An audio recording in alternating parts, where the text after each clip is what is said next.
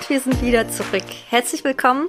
Wenn du die erste Folge zum Thema Einheit nicht gehört hast, dann hör sie dir gerne an, bevor du mit dieser Folge einsteigst. Wir haben in der letzten Folge über das Thema Einheit gesprochen. Wir sind hineingegangen mit der lieben Valentina, die sitzt auch jetzt vor mir. Hallo nochmal.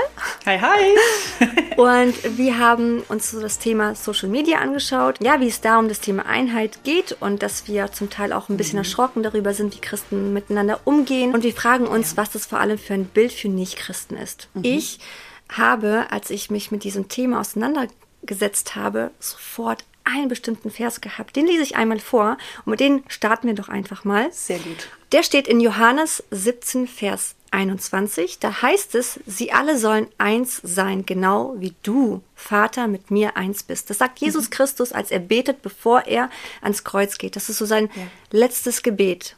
So wie du in mir bist und ich in dir bin, sollen auch sie in uns fest miteinander verbunden sein. Mhm. Fest miteinander verbunden sein. Dann wird die Welt glauben, und das ist so wichtig, dann wird die Welt glauben, dass du mich ja. gesandt hast. Da habe ich Gänsehaut. Boah. Wir steigen darin ein. Mhm. Valentina, dein ja. Wort. Also ich muss jedes Mal sagen, wenn ich allein nur darüber nachdenke, Johannes 17, das letzte Gebet von Jesus, habe ich schon Gänsehaut. Habe ich einen also es rührt mhm. mich zu Tränen, dass das Letzte, was Jesus macht, also sowohl für uns als auch für die Jünger, ist zum Vater zu sprechen, ist zu beten, ist darum zu bitten, dass wir die Einheit bewahren.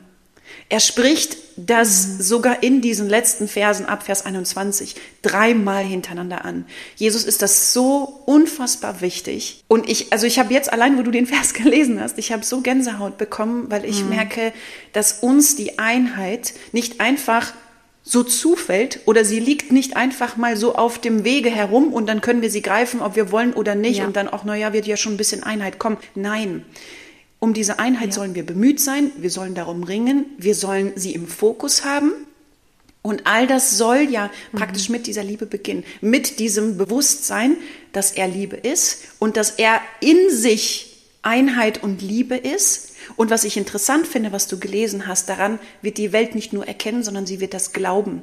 Das heißt, das heißt nicht nur, sie wird sehen, mhm. ah, okay, ja, das sind ja die Kinder Gottes, die sind ja in Einheit, gut, das habe ich notiert, sondern wenn ich etwas glaube, ist das wie eine innere Überzeugung, und das ist ja noch mal ein Schritt weiter. Mhm. Deswegen, das finde ich ist also ja. unfassbar stark aus diesem Vers heraus, so ne? Mhm. Sehr, sehr stark, sehr, sehr stark. Ich habe auch so den Eindruck, also mein Gedanke dazu ist, ich glaube, würden wir den Heiligen Geist nicht so in unserem Leben ausschließen, würden wir ganz automatisch Einheit leben. Ja. Weil im Geist gibt es nur Einheit. Amen. Weißt ja. du, wie ich das meine? Dann würden wir nicht, dann würden wir nicht nur unsere Sicht sehen, unsere Gefühle wahrnehmen, sondern auch die des anderen. Dann würden wir ja. in Liebe agieren. Und ich glaube, das geht immer aus dem Geist Gottes heraus, dass er uns leitet und nicht aus eigener Kraft, sondern mhm. wirklich aus ihm heraus. Total. Und ich erinnere mich jetzt gerade, wo du das sagst, an diese erste Gemeinde oder diese Gemeinschaft in der Apostelgeschichte, mhm. wie sie zusammengekommen ja. sind. Und der eine hatte ein prophetisches Wort, der andere hatte ein Lied, der eine hat ein, ein Bibelwort mitzugeben. Und all das geschah in Einheit. Warum? Weil sie im Heiligen Geist verbunden waren und aufeinander geachtet und Rücksicht genommen haben. Wenn der andere jetzt ein Wort gesprochen hat, saßen alle und haben zugehört. Hat er ein Lied gesungen, haben alle gesessen und zugehört. Warum? Weil sie damit gerechnet haben, dass der Heilige Geist durch diese Einheit zu ihnen spricht.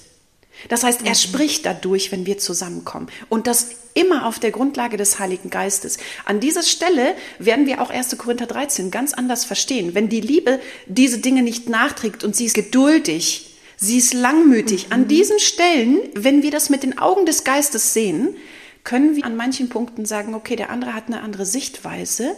Heiliger Geist, ich möchte ihn trotzdem lieben.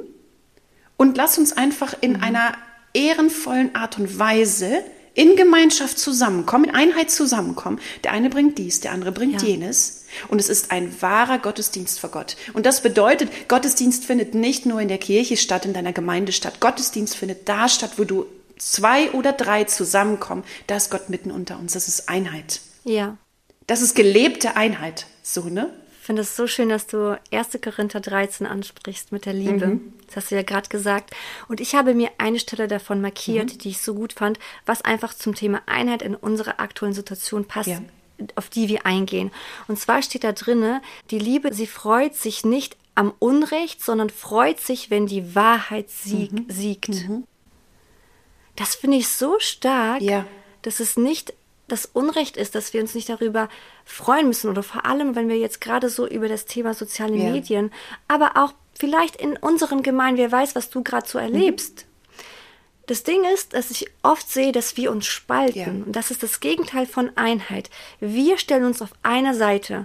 Okay, ja, die hat das gesagt, der hat das gesagt. Okay, ich glaube, dass sie recht hat oder der hat recht, deswegen stelle ich mich mhm. auf diese Seite. Mhm. Nein, das ist falsch. Genau. Leute, wir dürfen uns nicht auf eine Seite stellen. Im Gegenteil, wir müssen für beide Parteien beten, dass sie eine Einheit werden, weil sie repräsentieren doch Jesus Christus. Mhm. Und das zumindest erkenne ich zum Teil nicht auf Instagram. Ja. Das ist das, was du ja, sagst. Total. Das, das bestürzt dich, ja. das bestürzt mich und ich glaube ganz viele andere. Ja.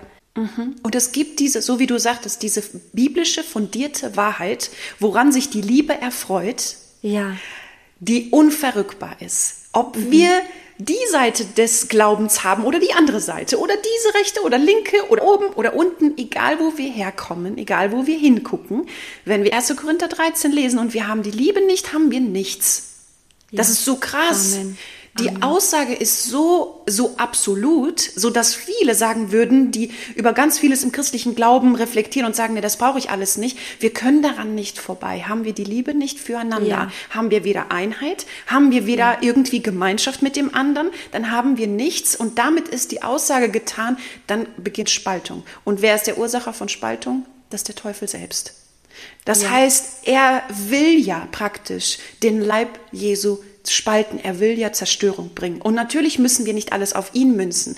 Aber wenn wir als Menschen nicht in der Liebe wandeln, wenn wir die Einheit nicht bewahren wollen, wo Jesus dreimal gebetet hat und sogar in Vers, ich glaube 24 oder 23 in Johannes 17 sagt, dass sie zur vollkommenen Einheit gelangen, zur völligen Einheit gelangen, ist ihm das mhm. ein unglaublich wichtiges Anliegen. Und deswegen glaube ich, sprechen du und ich auch so explizit und so punktgenau über dieses Thema. So, ne?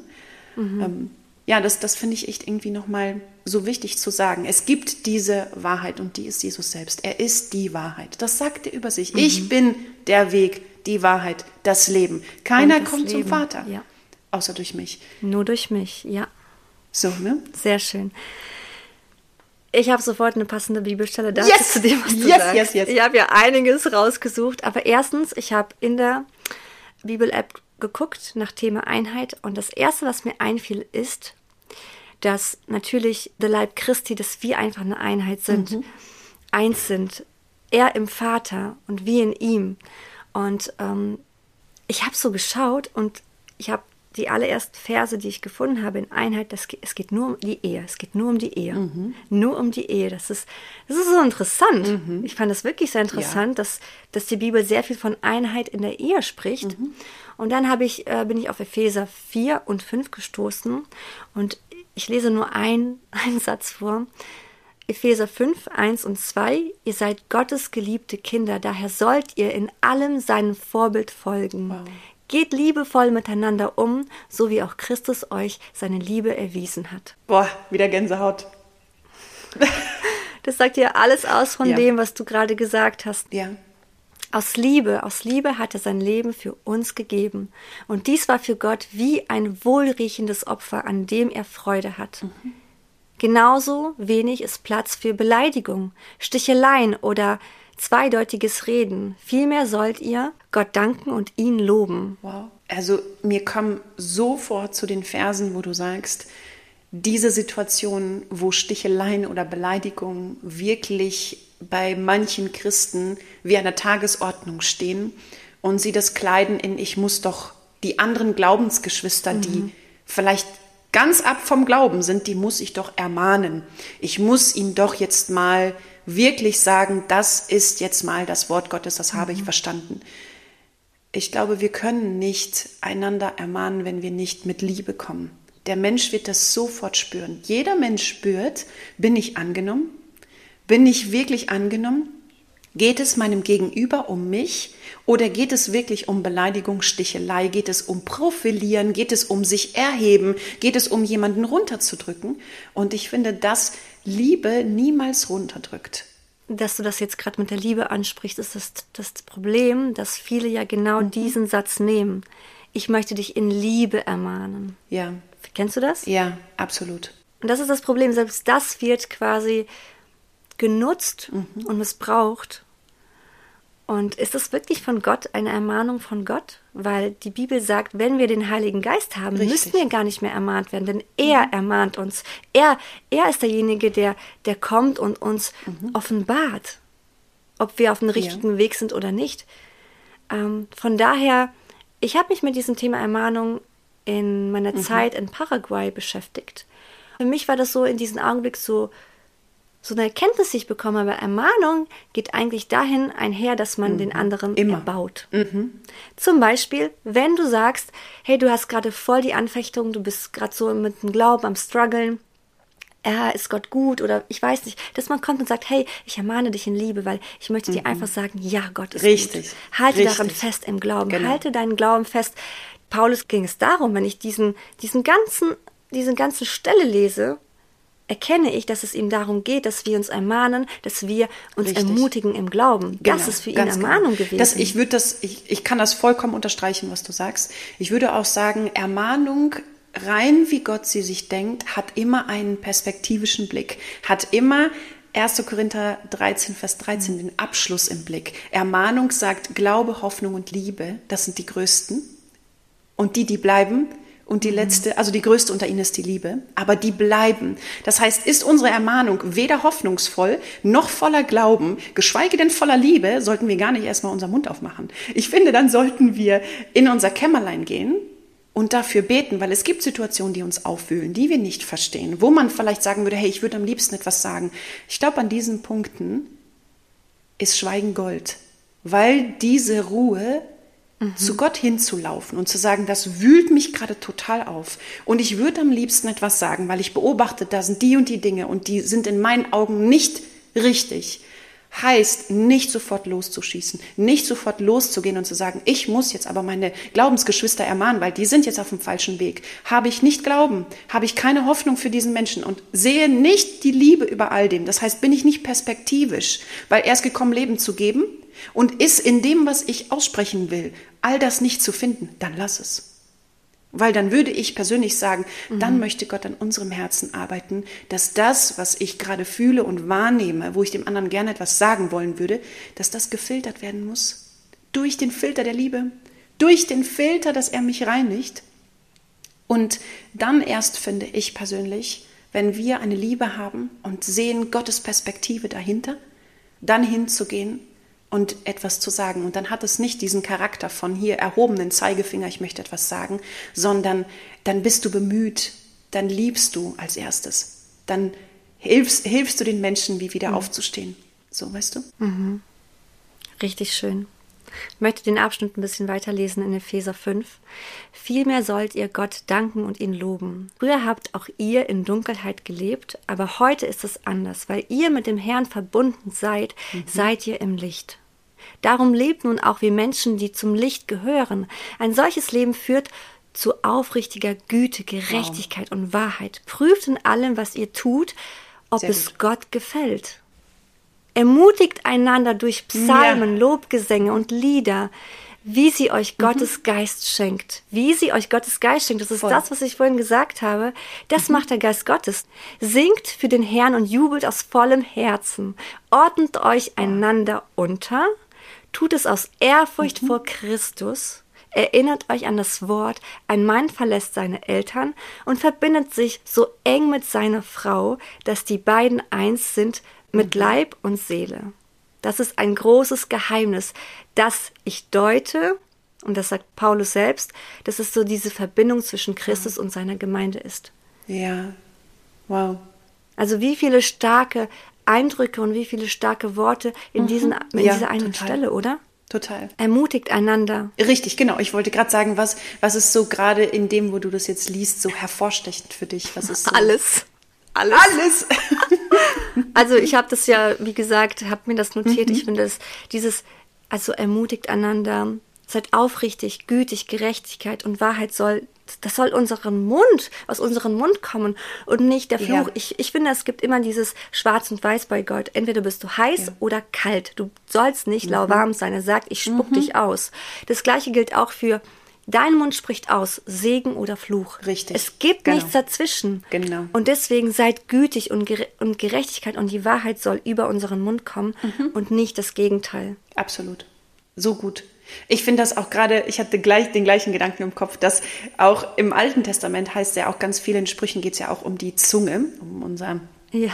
um unsere Zunge und dass Segen und Fluch nicht aus dem gleichen Mund kommen soll. Also er sagt, das soll so nicht sein.